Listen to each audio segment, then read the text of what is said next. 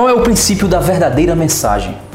Vamos analisar aqui alguns textos e vamos refletir sobre qual seria o centro da verdadeira mensagem do Evangelho. E é assim que nós vamos perceber como muitos pregadores hoje têm desviado deste caminho.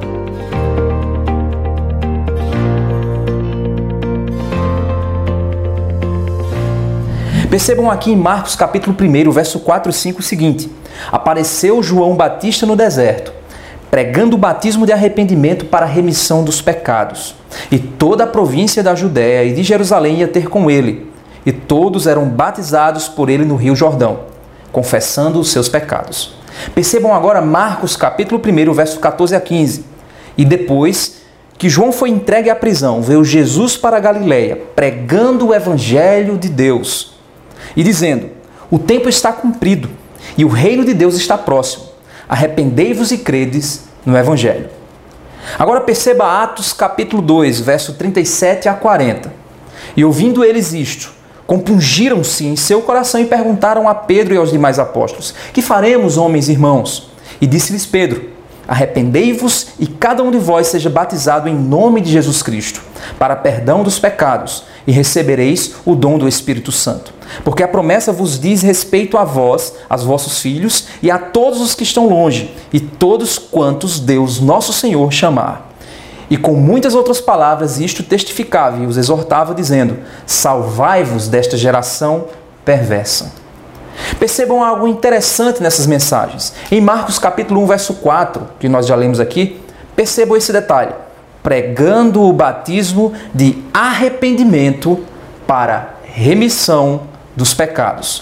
Agora em Marcos 14, 15, perceba o seguinte: pregando o evangelho do reino de Deus e dizendo: o tempo está cumprido, o reino de Deus está próximo, arrependei-vos e crede no evangelho.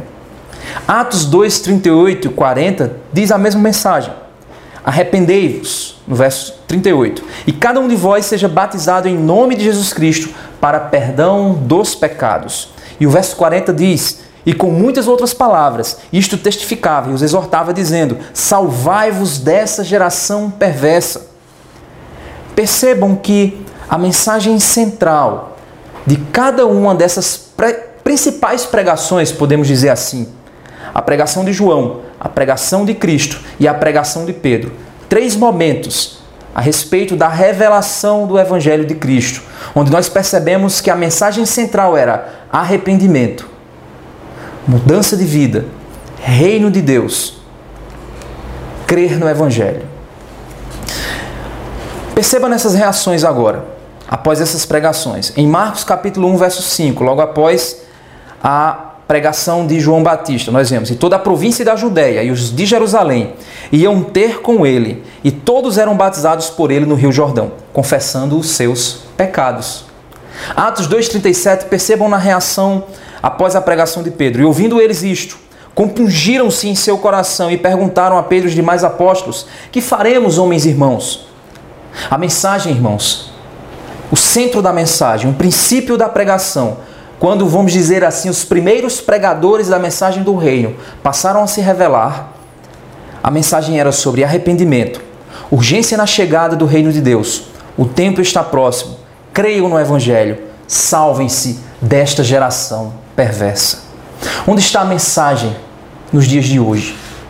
Onde está esta mensagem nos sermões de hoje, nas igrejas de hoje?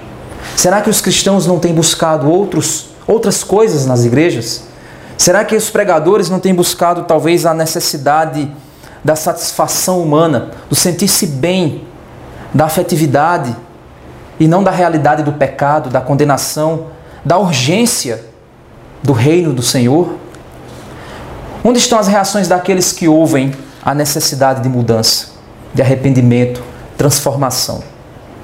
Meu irmão, que nós possamos retornar à verdadeira pregação do Evangelho que é aquela que prega o arrependimento para a remissão dos pecados e que faz o homem entender a urgência da mensagem e que eles possam se compungir intimamente em seu coração e perguntar ao pregador: o que eu posso fazer para me salvar dessa geração perversa.